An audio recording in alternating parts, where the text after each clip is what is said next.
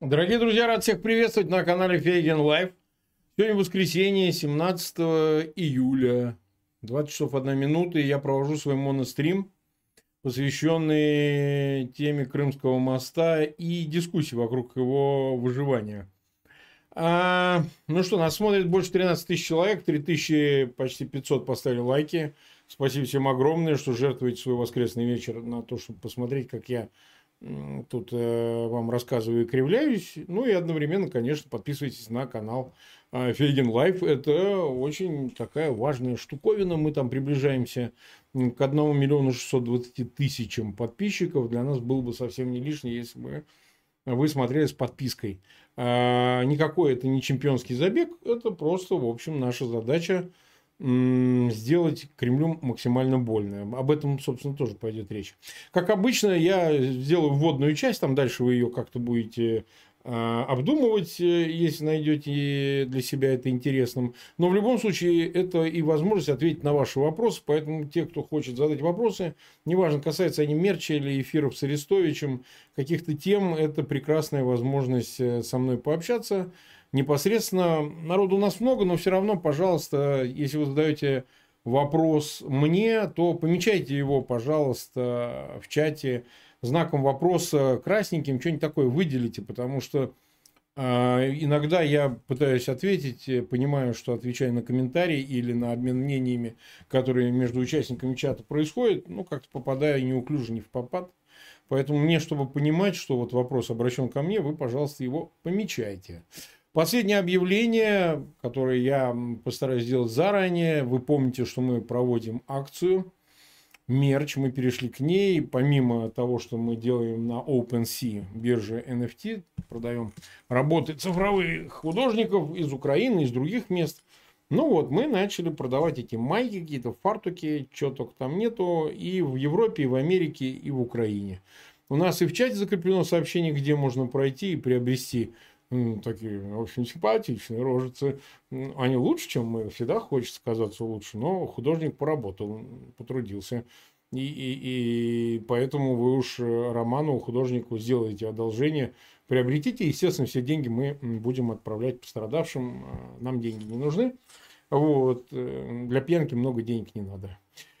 Ну что же, давайте поговорим насчет моста. Э, дело в том, что с момента 24 февраля, э, вы же видели, Тема моста так или иначе всплывала. Она появлялась, люди его обсуждали, собственно, почему бы и не взорвать. А в Украине мотивации для этого более чем достаточно. Даже с момента его строительства во второй половине после оккупации в 14-м Крыма. Э, тема эта так или иначе подымалась. Я с самого начала говорил, что мост построят, несмотря на все трудности э, там, географии, мост построят. Те деньги, которые украдены, вложены, они все равно дадут результат. Тем более тот, кто знает историю, попытки э, чего-то подобного, проектов строительства моста предпринимались. Вот, и я думаю, что тут и при немцах э, в период оккупации размышления такие были. Ну, много чего было. Технические попытки мостов были. Поэтому было ясно, что мост построят.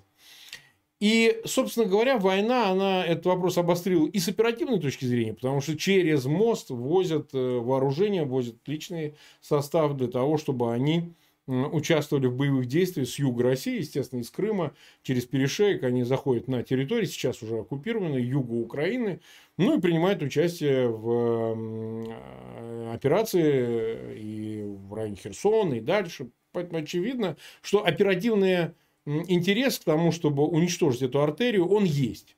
Он может быть не критический, понятно, что уже на территории э, полуострова и без того достаточно войск, достаточно вооружений. Я думаю, что там и ядерные боеголовки уже давно стоят.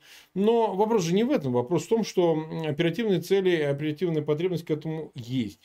И мало того, вот в последние дни после этих жутчайших ударов по Украине, по всей ее территории, я замечу, под разными предлогами, ой, тут вот в доме офицеров собирались офицеры, ВМС вроде бы со всеми иностранными партнерами что-то обсуждали в Виннице, а до этого еще где-то собирались, и везде у них кто-то собирается, и какие-то склады и так далее, а убивает мирных жителей.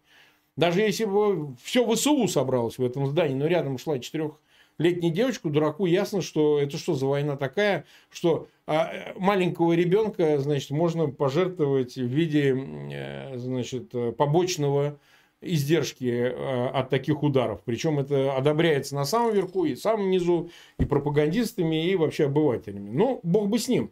А, безусловно, война такая штука, особенно когда она ведется вот таким образом, она имеет обоюдный эскалирующий характер. Так не бывает, что мы вас всех убьем, а вы-то нас за что убьете? Вы идиоты, что ли? Ну, я понимаю, насколько это расхожим образом звучит, но это именно так выглядит.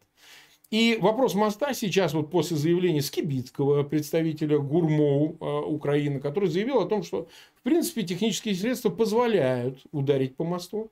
А после, в общем, отчасти Арестович, который несколько раз, не один, комментировал и в моих эфирах, на него сейчас идут ссылки в российских э, вот этих пропагандистских помойках о том, что он допускает возможность удара по мосту. А вот здесь как бы пошла реакция. И я сейчас позже скажу, почему это происходит. Реакция какого рода? Очень болезненная, очень издерганная, очень нервная. Ну, мудак Медведев, естественно, об этом, как обычно, в своей манере алкоголической. Значит, потому что такой страшный ответ будет, такой страшный ответ, даже не вздумайте. Ну, а вот этот Клишес, у него, кстати, кличка Клитер, а, а, заявил, это, значит, архитектор вообще всей нынешней э, дрейфа к тоталитаризму, оформляет это нормативно, значит, заявил о том, что вот смотрите, типа угрозы мосту, это, говорит, э, предпосылка к тому, чтобы мы денацифицировали всю территорию Украины, поскольку эта угроза никогда для России не прекратится. Ну и в таком же ключе выдержаны были реакции ряда других менее значимых, там в Госдуме какая-то, какой-то фалос по фамилии Шеремет, еще какие-то, вот, ну это вообще, так сказать, чмо, которых можно не обращать внимания. Многие задают вопрос, ну вот к чему, и даже Алексей Арестович в моих эфирах, ну ладно, вот вы прицепились к этому мосту. Давайте я вам объясню это с точки зрения э, масштаба российской политики, потому что, видите как, мы, может быть, в Украине не все понимаем, с Крымским мостом не все понимаем с точки зрения для Украины. Но мы хорошо понимаем, что такое Путин и как он относится к разного рода символическим вещам. Вот это я вот, ну, не, не, не постесняюсь, скажу, что я в этом секу. Вот я реально в этом понимаю. И поэтому скажу, почему так происходит. Вы знаете, э, когда мы говорим об ударе по Крымскому мосту и от чего так болезненно э, такая реакция, а это связано прежде всего с тем, что мост носит символическое значение. Именно для Путина. Сейчас мы даже не обсуждаем, как это плебс воспринимает, подневольные. Они могут говорить, ой, мы на мосту там э, возили клубничку, а вы нам тут мешаете и так далее. Это одно. Но, а, безусловно, для Путина имеет символическое значение именно а, вот эта связь, вот эта артерия между полуостровом, который стал то ли островом, то ли уже частью России. Почему? Я вам объясню. Дело в том, что а, была такая фраза Путина о том, что он как-то мальчику, он заготовка заранее была, но тем не менее он ее произнес как бы типа спонтанно, экспромтом. И он, значит, заявил, что «Э, мальчик, ты дурак», говорит, маленькому мальчику что-то говорил, что ты не понимаешь, границы России нигде не кончаются.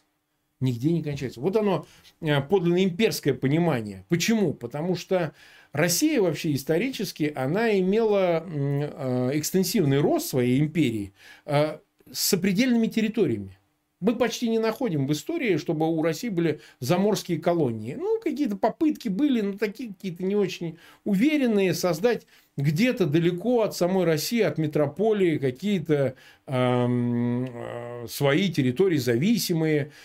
Казачки у нас аж дошли, между прочим, мало кто знает, чуть ли не до Австралии. Э, всякое бывало. Но, тем не менее, Россия росла, прирастала территориями, которые были сопредельны. Неважно, касалось это Ермака Тимофеевича, который прорубался в Сибирь, или э, Скобелева в э, Средней Азии, ну, то, что сейчас Центральная Азия называется, генералы, или в любых других местах. Это всегда, понимаете, эм, э, был экстенсивный рост, рост империи, насилием, путем захватов – неважно, на Кавказе или, вот как я сказал, в других местах, но все-таки это должно быть где-то рядом, это должно быть связано, это должна быть единая география, понимаете? Из нее вытекает и геополитика тоже. Хорошо, кстати, об этом э, писал в свое время э, Гумилев в своей работе «Конец и вновь начало». Ну, почитайте, это не безинтересно. Как раз-таки вот эта связь географии с ландшафта, точнее с, с национальным сознанием и устремлениями вот такого рода имперскими. А, и в этом смысле, безусловно, вот этот мостик, а, в Крым. Может быть, и можно было без него обойтись, хотя это было уже тяжело после 2014 года, когда был захвачен, нужно было как-то, не имея связи по земле нужно было обеспечивать поток и так далее. Хотя, в принципе, даже при определенном напряжении это можно было сделать там паромные и так далее сообщением. Но это было очень важно, потому что это носило символическое значение. Железнодорожные, автомобильные трассы. Поскольку получалось, что территория единая. Понимаете? Мост, он как бы соединял ее и в историческом смысле, поскольку мы прирастаем территориями только сопредельными. Не такими, которые оторваны от нас. Ну, Калининград в данном случае исключение, это последствия Второй мировой. И, как вы знаете, он же был в составе Советского Союза и тоже принадлежал, в общем, большой территории бывшего СССР и не был неким отдельным анклавом. Это он таким стал после 91 года. И в этом смысле, безусловно, для Путина предельно болезненно, если такой удар по мосту будет произведен, поскольку э, тогда получится, что опять добившись, пусть неважно, воровством, вкладыванием безумных этих денег в создание этого моста, укрепление этих опор, при, в общем, зыбких почвах, которые есть на дне э, Керченского этого пролива, а, но тем не менее мост стал и тем самым символизировал некое восстановление единства вот этой имперской территории. Очень важно, что и, конечно, Украина является такой же сопредельной территорией, которая должна принадлежать России. И если такой мост будет разрушен, возникнет ощущение того, что все эти усилия зря. Безусловно, это символическое, повторяем значение, в определенном смысле даже метафизическое.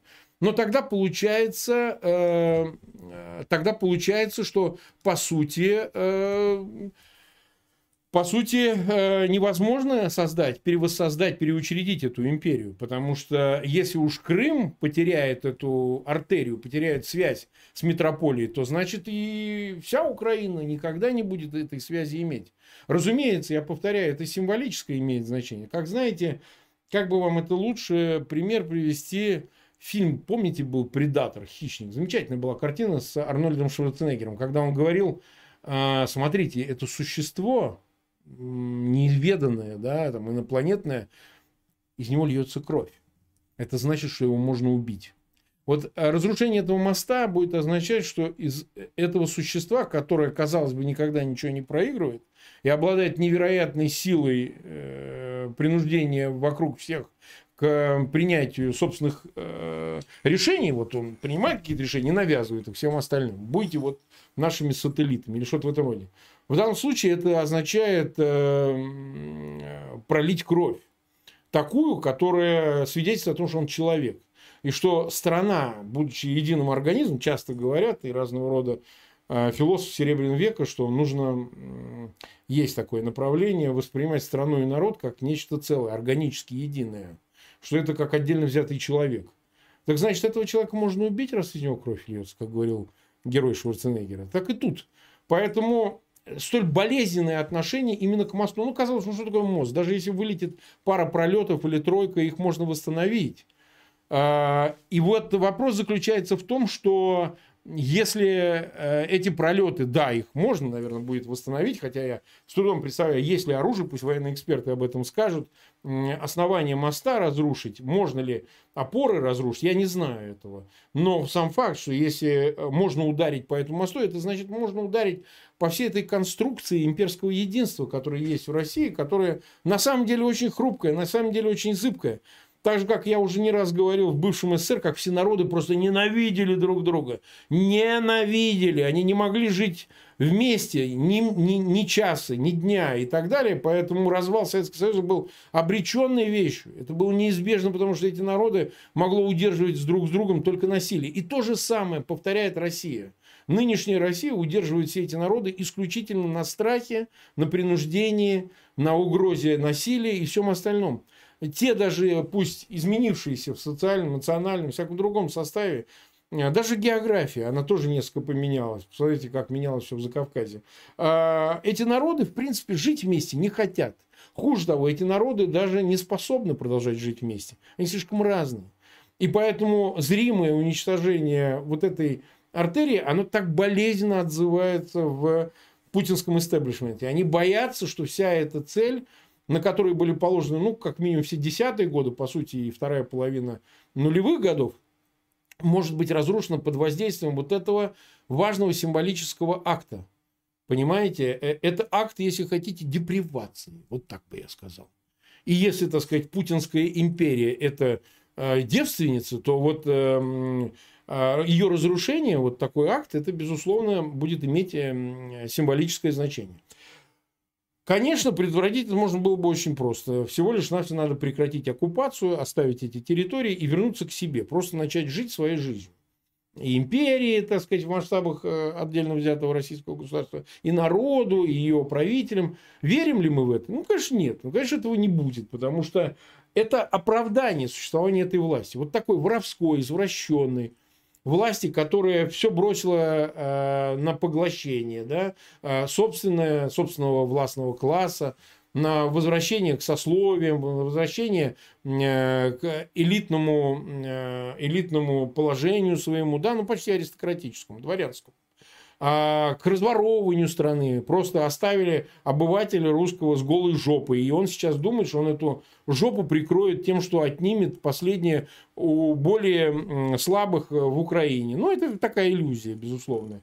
По этому поводу тоже мы не раз говорили. Но вот мост, я еще раз повторяю, это зримая э, связь между Россией имперской исторической и нынешней это оправдание, что все не зря. Ну, пусть украли на мосту, пусть мы захватили чью-то территорию, пусть никто не признает Крым российским. Но это является инструментом э, оправдания всей власти, всех этих четверти века Путина, да и предыдущих ельцинских лет, что все было не зря. Значит, мы смогли после 91 года, оклемавшись, э, вновь перевоссоздать э, то, что называлось СССР, до этого называлось историческая Россия, о чем Путин не раз, кстати, собственно говоря, и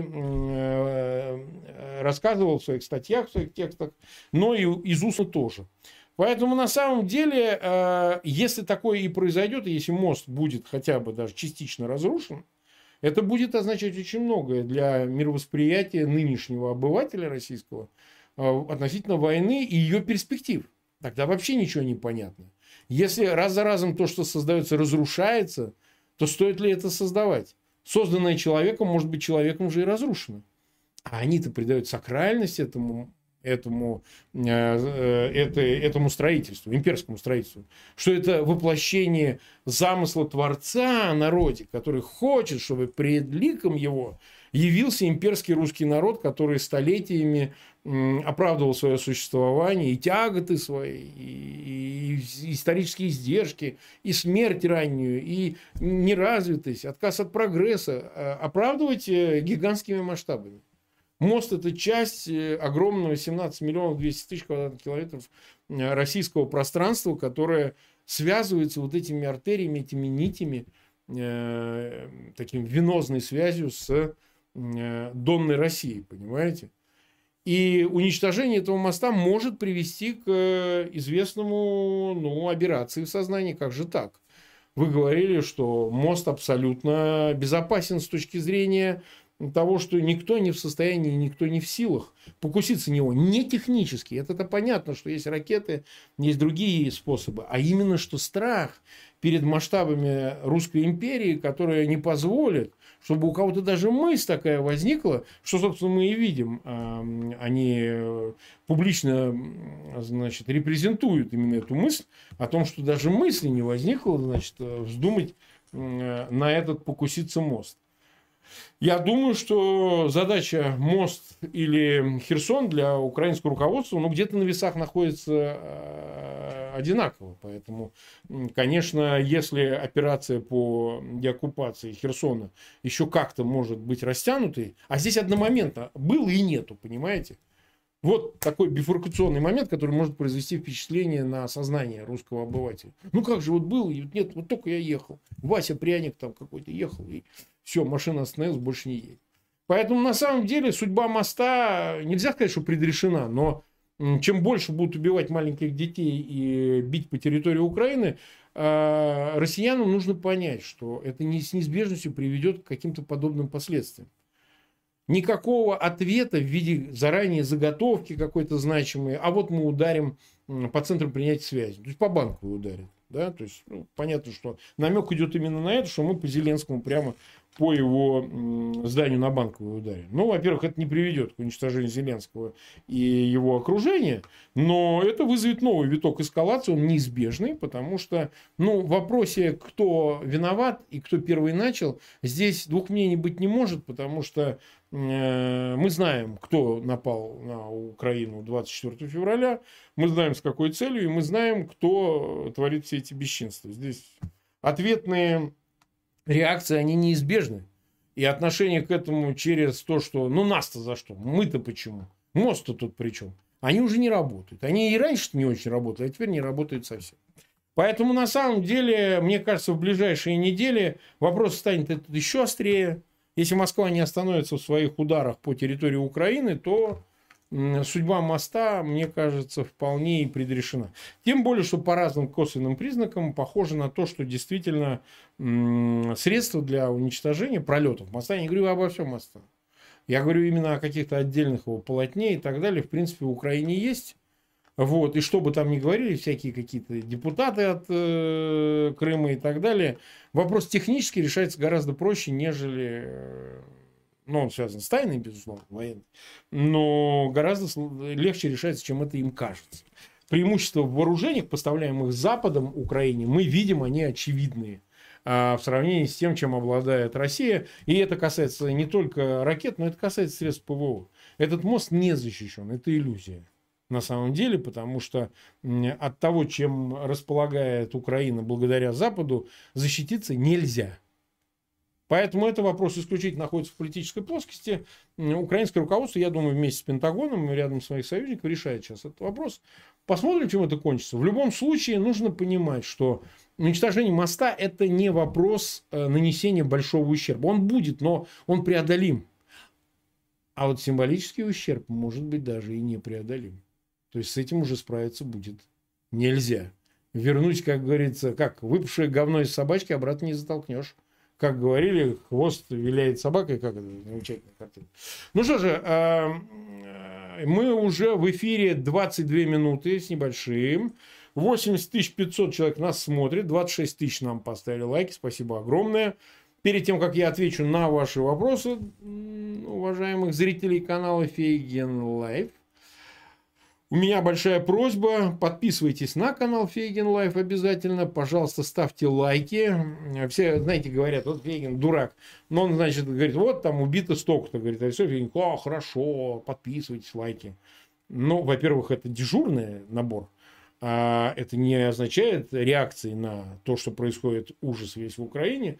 А во-вторых, ну, еще раз повторяю, это форма соучастия, форма сочувствия и соучастия она может э, выглядеть лапидарной, но на самом деле э, людям, которым одиноко, они через канал в том числе получают эту поддержку. Это очень важно. Понимаете? И э, когда они... Это, если хотите, тоже акт определенной такой инициации. Вот так я бы сказал. Когда вы подписываетесь, ставите лайк, когда вы распространяете ссылки на эти эфиры, то вы приобщаетесь к чему-то важному. Это не то, чтобы благодаря мне и так далее. Это ладно но вы сами становитесь частью вот этого агрегированного сообщества, которое друг друга поддерживает. И наша задача вот с тем же Арестовичем, когда мы ведем с ним ежедневные эфиры, в том числе, чтобы вы не чувствовали себя одинокими, чтобы вам не было ужасно. Поэтому при общении через лайк самое меньшее, что можно сделать. Так, ну что же, друзья, давайте ответим на вопросы. Я, возможно, не смогу ответить на все, потому что у меня проматывается лента чата, поскольку людей очень много, э, то я не всегда могу э, какой-то вопрос увидеть. Поэтому не обессудьте, вопросов очень много. Я постараюсь ответить на основные.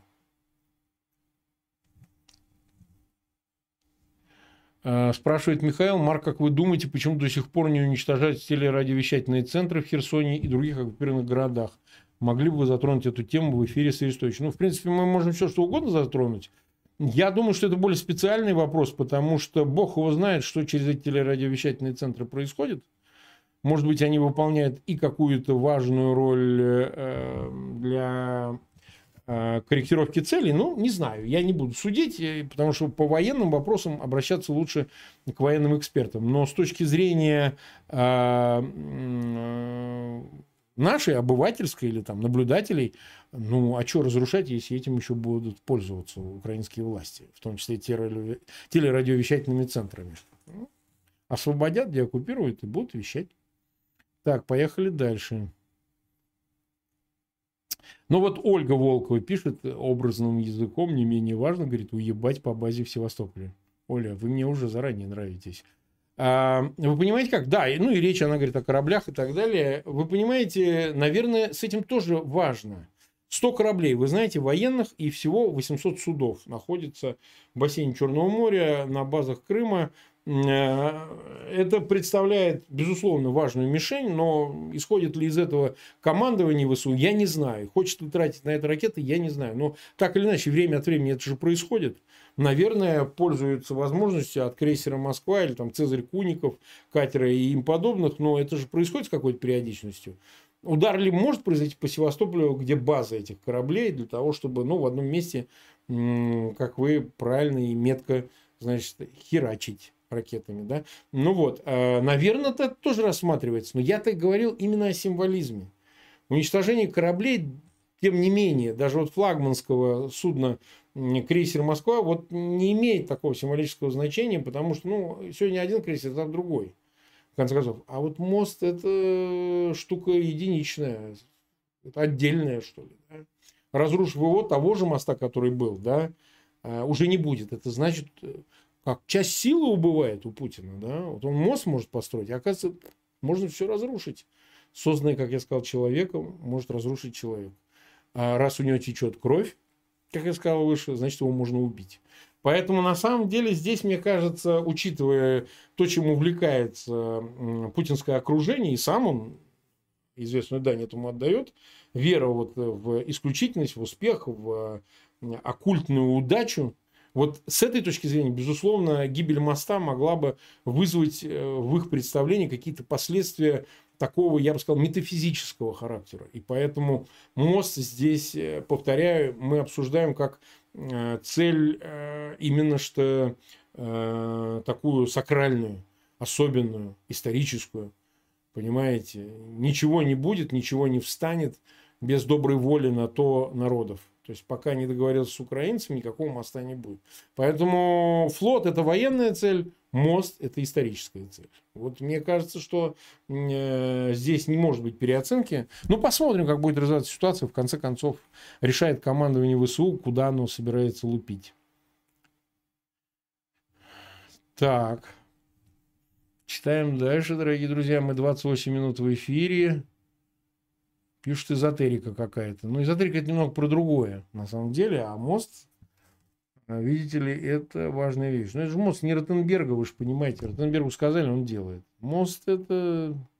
Они даже кино, вы знаете, что они кино сделали о Крымском? Ну, наверное, украинцы не знают. Они даже своровали на этом деньги. Вот этот дурочки Симонян со своим, значит, полудурком режиссером Бездарем. Вот. Хотя у него ранние работы были неплохие. Вот этот «Заяц на проволоке» или как там. Он вообще пока в отца что-то унаследовал. Я не могу сказать, что он был. Но вот человек повредился в уме. Понимаете? И вот начал лепить вот это Э, порнуху, как говорится, Крымский мост и им подобные произведения. Ну, достойная вторая половина жизни, что сказать. Так.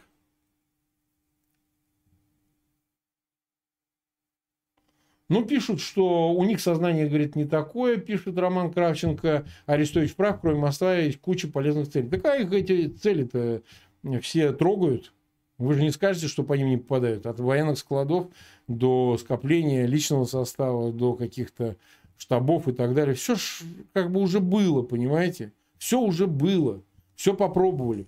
И после этого вы понимаете как. А, вот ты за это, а мы тебе за это. На тебе, вот тебе. А мост мы даже не знаем, как они будут воспринимать. Потому что им не жалко людей, им не жалко офицеров, им не жалко боеприпасов. А вот с мостом мы даже не готовы сказать, а как это будет. Так, давайте ответим на немного вопросов, которые мне задают э, в специальном чате. Марк, что скажете про видео с Мальцевым, про то, что надо отжать Киев, спрашивает Дина Брука. Э, э Дина, если вы видели, я в Твиттере опубликовал свои специально твиты 2014 года, периода референдума, где я сказал о том, что это захват, оккупация и решает все в Кремле, никаких референдумов не было. Вот. Там много еще цветов, я их перебирал, и что, дураки, что вы делаете? Я еще тогда надеялся, что крымчане одумаются, и что-то там такое. Ну, наивный был человек в 14 году. Вы будете жить, как собаки, как мы живем в России, потому что жить э, под Путиным – это э, подневольное существование. Какой дурак откажется от э, вольности Крыма в пользу, значит, авторитарного, авторитарной диктатуры Путина? Ну, понятно, что ясно, что настолько повреждены в уме были крымчане, ну, как говорится, по делам. Теперь они хлебают полной ложкой. Что касается Мальцева, видите как, э, получается, что мы же не обсуждаем с Вячеславом Мальцевым в наших эфирах э, какие-то его прежние высказывания. Он, например, Мальцев в свое время говорил, что Фейгин э, вообще все не так делал по делу там, э, политическим кейсам, как адвокат. Ну и что? Ну, ну вот у него критическая точка зрения была. Мне что, на этом основании, например, с Вячеславом Мальцевым не проводить эфиров очень важных, очень нужных? Вы посмотрите последний его эфир по теме утилизации Путиным кумулятивного состава, вот, личного состава, знаете, набирает туда таких всяких глубинных народец и утилизирует. Это важная тема, это важно. И чтобы мы там не говорили, вот вы поймите такую вещь. Наверное, Мальцев мог заблуждаться, мог контекст иной иметь, вообще думать о чем-то своем. Но вы должны понять, что сместить Путина, вообще подорвать его власть, могут Мальцевы. Как бы это вот кому-то не нравилось. Тут либералы с бородками и на очках, они никого не сметут. Вот, к сожалению, Дина, ну не будет так. А, не появится какое-то инопланетное существо, которое справится, значит, с этой сатаной, с этим сатаной. То есть, хотим мы того или нет, люди, которые, значит, э, за предыдущие годы пересмотрели, может быть, свои взгляды, покаялись за них, или я сейчас даже не о Мальцеве, а в принципе, но важно, какую роль они играют. Вот на сегодня Мальцев взгляды известны, каждый день можно смотреть его эфиры, он там их достаточно прямо выражает. Понимаете? А сейчас э, что? Вот нам сейчас надо 2014 года в эфире обсуждать с ним эту тему. Согласитесь? Ну как? Ну что Крым, что Киев? Ну какой? Куда отжать? Поэтому на самом деле я бы адресовал эти ваши вопросы Дина непосредственно Вячеславу. Вы можете их обсуждать у него на канале. А я как придерживался в 2014 году взглядов, что э, оккупация Украины является преступлением военным, что это безумие, Честно сказать, я когда шел Майдан, когда еще февраль был, я не очень даже думал, что они решатся на то, чтобы захватить Крым. Я все-таки оставлял надежду, когда уже развивалось что-то, думаю, ну остановится. В какой-то момент что-то придумают. Но нет, они высадили военных, захватили Крым военным путем, вот, взяли за горло, и, конечно, никакого референдума не было. Поэтому мои-то взгляды не менялись. Мне проще обсуждать свои взгляды, понимаете? И в этом смысле я считаю, что если речь именно о а, Вячеславе Мальцеве как собеседнике, то вот сегодня он очень хороший собеседник, важный собеседник. Человек, который определенную э, тему, он ее, в общем, осваивает, окучивает. И эта тема интересна, важна. Тема эта касается перемен в самой России, свержения власти Путина. И отказываться от этого мы не можем, потому что задача это не меняется. Нужно решить проблему именно в самой России, э, в Кремле. И знаете как? Как э, классик сказала Ахматова, что из какого ссора цветы растут. Всякие будут люди, знаете. И такие, и сякие. И если они, значит, Кремль, значит, передавят, то и бог бы с ним. Зачтется. Давайте дальше. Так. Если Рэф не атаковал мосты, может, есть какой-то понятие, что типа мы не трогаем. Вот, пишет Сергей Бибенин. Если РФ пока не атаковал мосты через Днепр, может, есть какое-то взаимное понятие, в кавычках, что типа мы не трогаем ваши важные мосты, а вы не трогаете наши. Понятийная такая вещь, вы пытаетесь сказать, но, честно говоря, много чего трогали и те, и другие. Если даже о чем-то и какие-то были вещи договоренные, так они, по-моему, уже 10 раз рухнули. Да, вы не бьете типа по банковой, а мы не разрушаем э, мост э, э, в Крыму. А как? А что здесь? Что здесь первично? А значит, а по Винницу ударить офицеров, если они действительно в доме офицеров были, это можно. И убить девочку, и там еще десяток людей. Два десятка людей. Честно говоря, мне кажется, в условиях такой войны все эти понятийные вещи не работают. Нет для них полноценного посредника. Должен быть кто-то, кто одинаково был бы авторитетом и для Москвы, и для Киева, для того, чтобы быть арбитром в этом споре. А мне кажется, что сейчас уже так далеко все зашло, что, честно говоря, мосты, не мосты, э, Днепр, не Днепр, по-моему, это уже не работает. Слишком далеко, повторяю, все зашло. Москва-то ведь рассчитывала захватить Украину за неделю, ну, за две недели, за месяц. А этого не произошло. Смотрите, как сегодня Медведев э, шелестит, что, ой, говорит, он там какой-то памятник открывал, ну, очередной какой-то, там подняли какой-то катер в район войны. Война 80 лет назад была. Они еще поднимают. Э, вы знаете, говорит, э, типа, ну, вот мы готовы применить всякое оружие, мы то готовы, мы это готовы. То есть продолжают по этому поводу флудить. Я не очень себе представляю, как можно при этом сохранять какие-то понятийные вещи. Когда один, во всяком случае, действует вообще без всяких правил. Москва действует вообще без всяких правил. А в чем эти правила? чем эти понятия? Поэтому я не вижу вообще территории, где могли бы договориться а, стороны для того, чтобы не совершать каких-то вещей. Есть последний вопрос. Это атомное оружие. Может ли применить Москва тактическое ядерное оружие? Ну, конечно, может. Но вопрос же в том, что у этого будут последствия. Разрушить мост, у этого будут последствия, масштаб которых сопоставим. А у, так сказать, применения с ядерными боеголовками ракет предсказать масштабы ответа никто не может. Поэтому Москва и воздерживается. А вдруг их всех убьют просто такими же атомными ракетами, да? Поэтому я бы сказал, что на самом деле вот понятийные вещи, если и есть, и если и работают, то это касается только самых крайних вопросов, касающихся ядерного оружия. Всего остального, по-моему, уже это проехали. 93,5 тысячи нас смотрят, уже очень хорошая цифра, 41 тысяча человек поставили лайки, не поскупились. Спасибо, дорогие друзья. Подписывайтесь обязательно на канал Фейгин Live. Напоминаю, что завтра у нас два эфира. Сегодня, к сожалению, Олег Жданов не смог успеть приехать. Вот так бывает. Ну, прямые эфиры. Мы же не записываем ничего. Э, я как планировал свой монострим, но я думал, может, завтра его проведу. Но вот получилось так, что я его провожу сегодня вместо Олега Жданова. Олег Жданов завтра будет. Мы с ним как раз будем а, обсуждать огонь по складам в контексте планов э, ВСУ и по деоккупации, и возможность удара по Крымскому мосту. Все будем обсуждать, но все-таки вот эта тема Химарса, он все-таки специалист, в отличие от меня, он военный эксперт. Нам важны какие-то детали, которые складывают наше представление о том, о тех возможностях, которыми сейчас украинская армия обладает. Так что я думаю, что это будет интересный эфир. Ну и, как обычно, э, в 22 часа по Киеву, по Москве одинаковое время будет выступать Алексей Арестович, очередной обзор. Э, так что приходите и в 20 часов, и в 22 часа. Так. Вот э, Лев Пробинович спрашивает, уважаемый Марк, а зачем руководству Украины об этом говорить и предупреждать? Знак вопроса, ударит и все. Вы знаете, Лев, уже прошло столько времени, что сейчас хоть обсуждай, хоть не обсуждай, анонсируй, не анонсируй. Так же, как Зеленский, по словам Резникова, отдал приказ о деоккупации юга Украины. Конечно, в этом есть и жест какой-то, да, публичный, безусловно, конечно.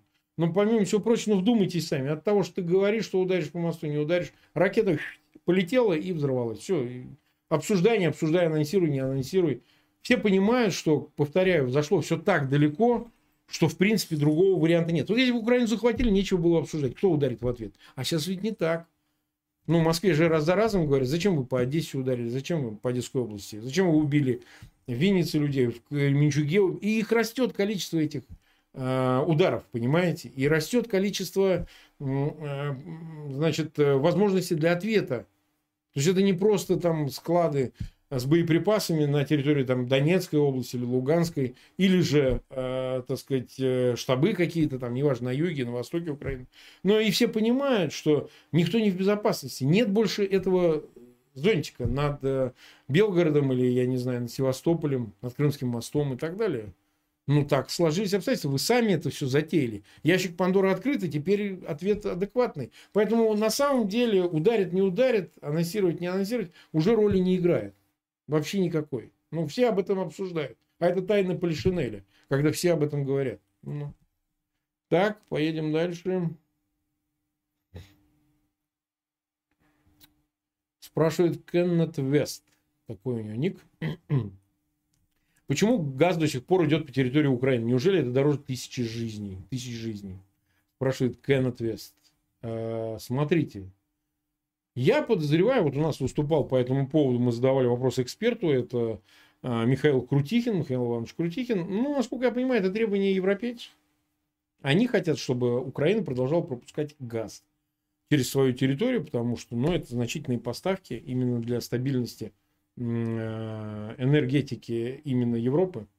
По-моему, это первично. Что касается самой Украины, ну, я думаю, с учетом возможности компенсации выпадающих доходов, а сейчас масштаб расходов на Украину считается десятками миллиардов долларов, потери от перекрытия трубы, честно говоря, легко бы компенсировались этой финансовой поддержкой. Ну, мы не знаем, как долго она будет продолжаться, в каких масштабах, но тем не менее.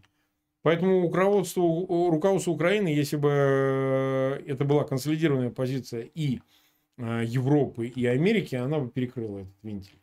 А потом не забывайте, ведь еще не введен Э, санкции по седьмому пакету, который предполагал, что будет и газовый эмбарго. Похоже, что пока это все откладывается.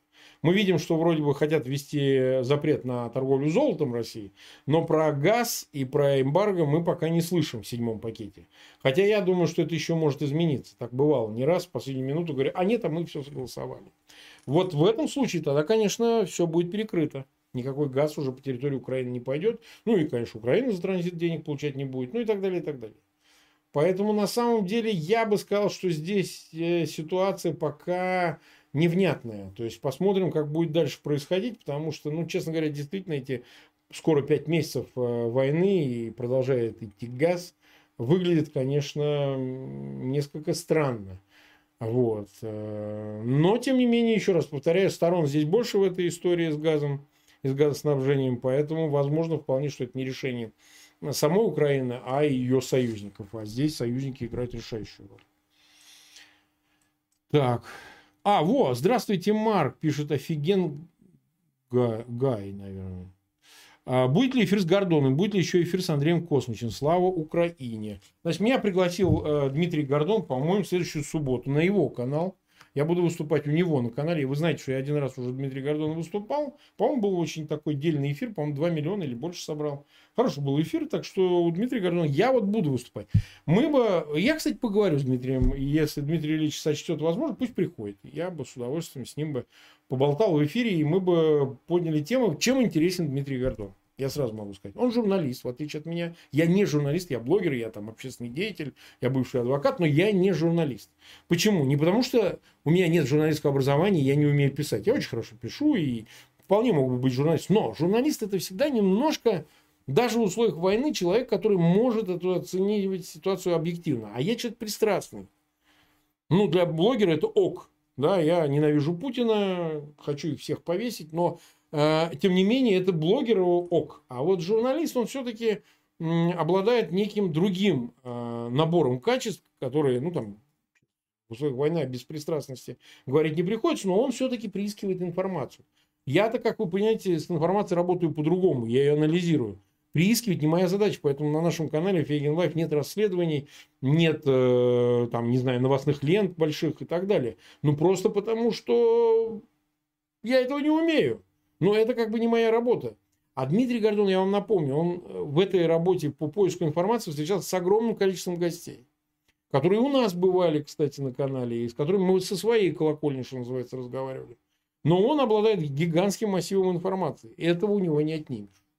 Понимаете? И мне кажется, что он действительно интересный человек, который обладает э, этой огромной информацией, которую бы нам бы интересно было бы узнать. Он общался практически со всеми. Всеми теми, кто нам интересен. Хотите пример? Я вам приведу пример. Я переписываюсь, значит, с э, супругой Олега Калугина. Олег Калугин, вы знаете, генерал, живет в Америке.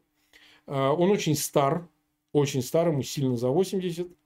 Я хотел пригласить его к себе в эфир. Почему? Потому что я, наконец, уже хочу выяснить первоистоки, первопричины возвышение Путина, где там игла вот эта самая в яйце, чтобы это яйцо расхерачить и эту иглу поломать.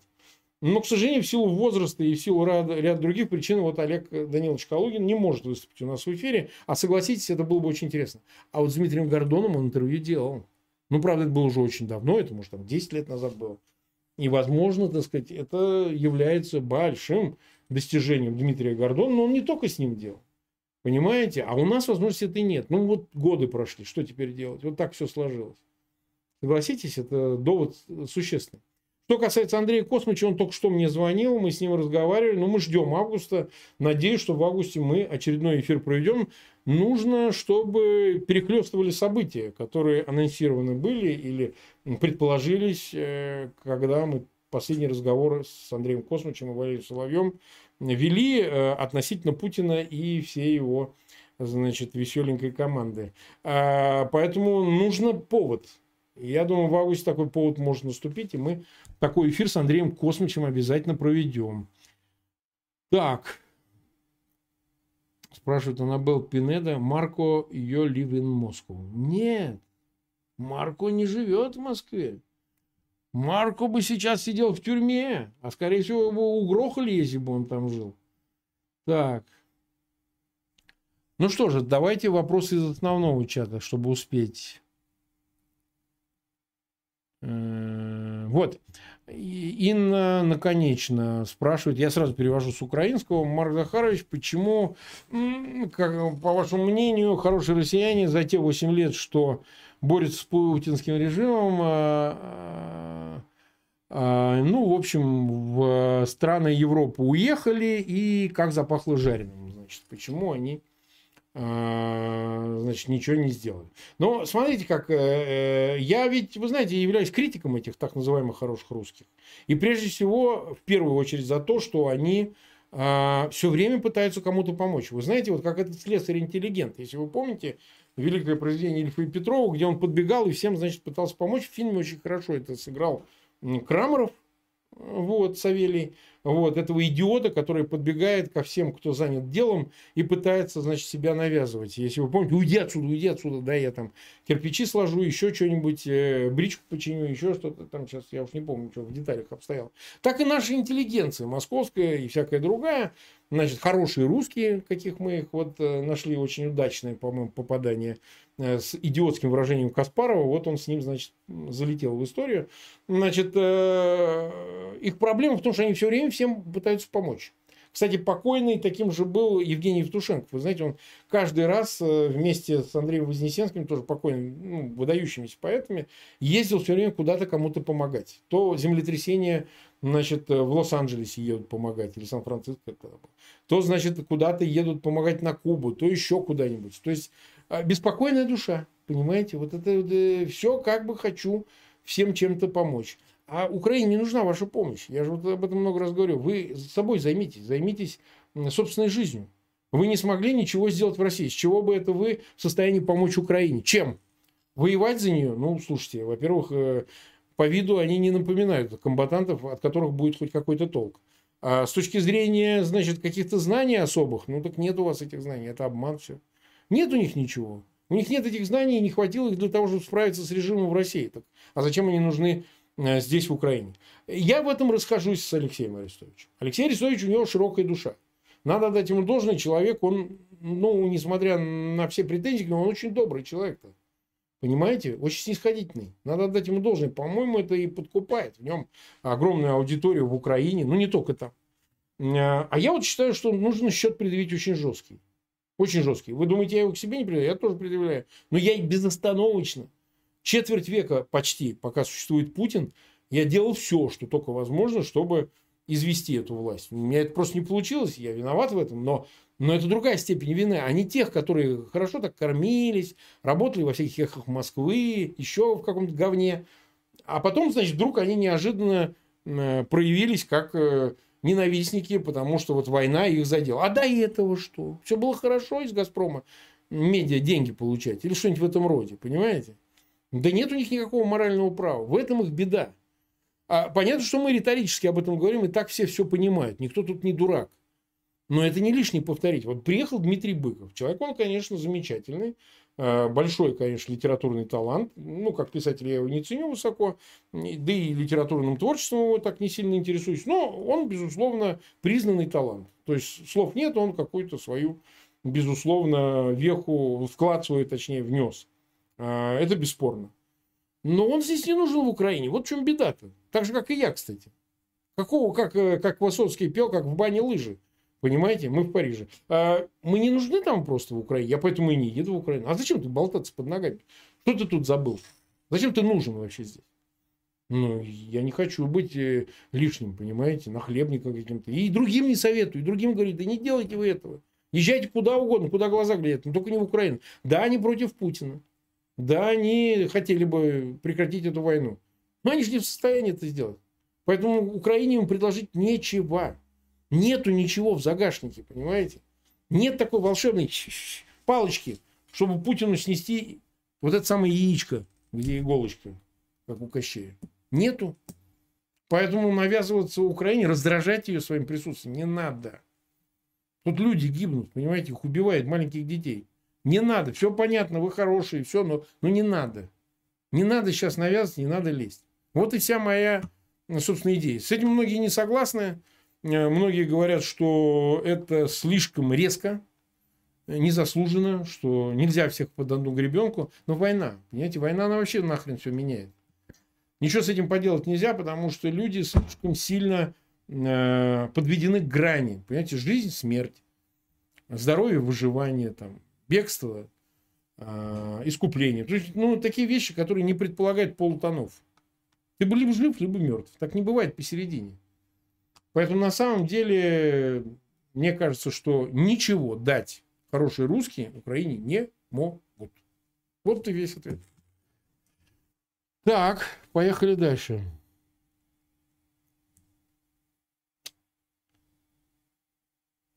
Антон Андрианов. Может ли Крым стать отдельным независимым государством?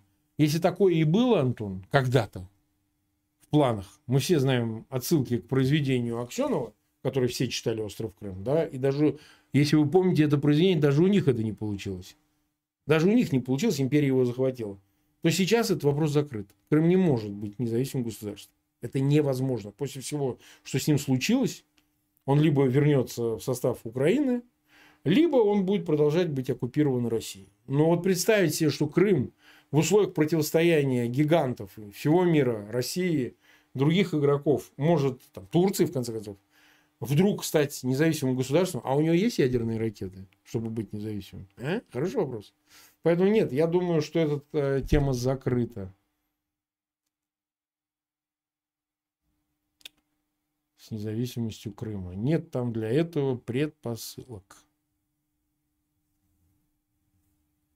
Так. А, берег Уразгалиев пишет. Марк, я тогда задал вопрос, не знаю когда, читаю как есть. Почему весь мир молча смотрел, как бомбят, убивают маленьких детей и народ в Сирии? А как началась война в Украине, мир начал говорить, потому что в Сирии живут мусульмане. Ну, это, видимо, утверждение, это не вопрос. Тем не менее, я скажу, что вы знаете, какая проблема берег? Ну, конечно, это так. Не потому, что они даже мусульмане, а потому что Сирия – это страна третьего мира, это где-то на периферии, там вечно воюют. А Европа, она вот здесь рядом. Вы скажете, о, это эгоизм, это цинизм. Мир так устроен. Это своя цивилизация. Своя западная цивилизация, которая раздражается от того, что в ней убивают, как вы говорите, вот бомбят детей и грозят атомным оружием. А разве нет? Это не так? А вот скажите, вот э, тогда такой берег пример. А, вот мы все возмущены тем, что творит Китай с мусульманами в Синьцзян-Гурском районе. Ну, нормальные люди это не могут понять. Концлагере, а, а, отказ в вере, так сказать, в исповедании веры, ислама, уничтожение Корана и так далее. Вы много видели исламских стран, которые против этого выступили? Ну, так, серьезно. Много стран решили замахнуться на Китай. Кроме Америки безбожной, как многим кажется, пока я мало таких стран вижу, чтобы они вступились за мусульман уйгуров. Я вот не вижу такого. Если кто-то видит, и поправьте меня. Да, знаете, связываться с Китаем. Ну, ее, как говорится, не будем. Так что эти вопросы, они риторические, конечно. Но с другой стороны, э, как бы попытка создать некую универсальные ценности для всех, она же потерпела провал. Вот. Ну, невозможно навязать э, ценности прав человека или что-то подобное людям, которые не считают их ценностями. И поэтому, конечно, в Сирии происходят эти чудовищные вещи с попустительства и с молчаливого согласия зачастую и самих мусульман. Понимаете?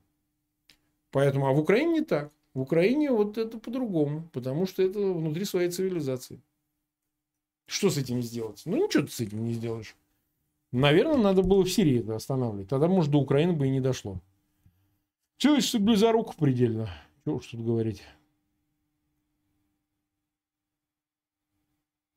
Ну вот э, снова Дмитрий Мезенцев спрашивает. Марк Захарович, история России, все решает дворцовые перевороты, а народ безмолвствует. Насколько после путинской России возможна революция снизу? Или опять народ наступит на грабы? А почему после путинской?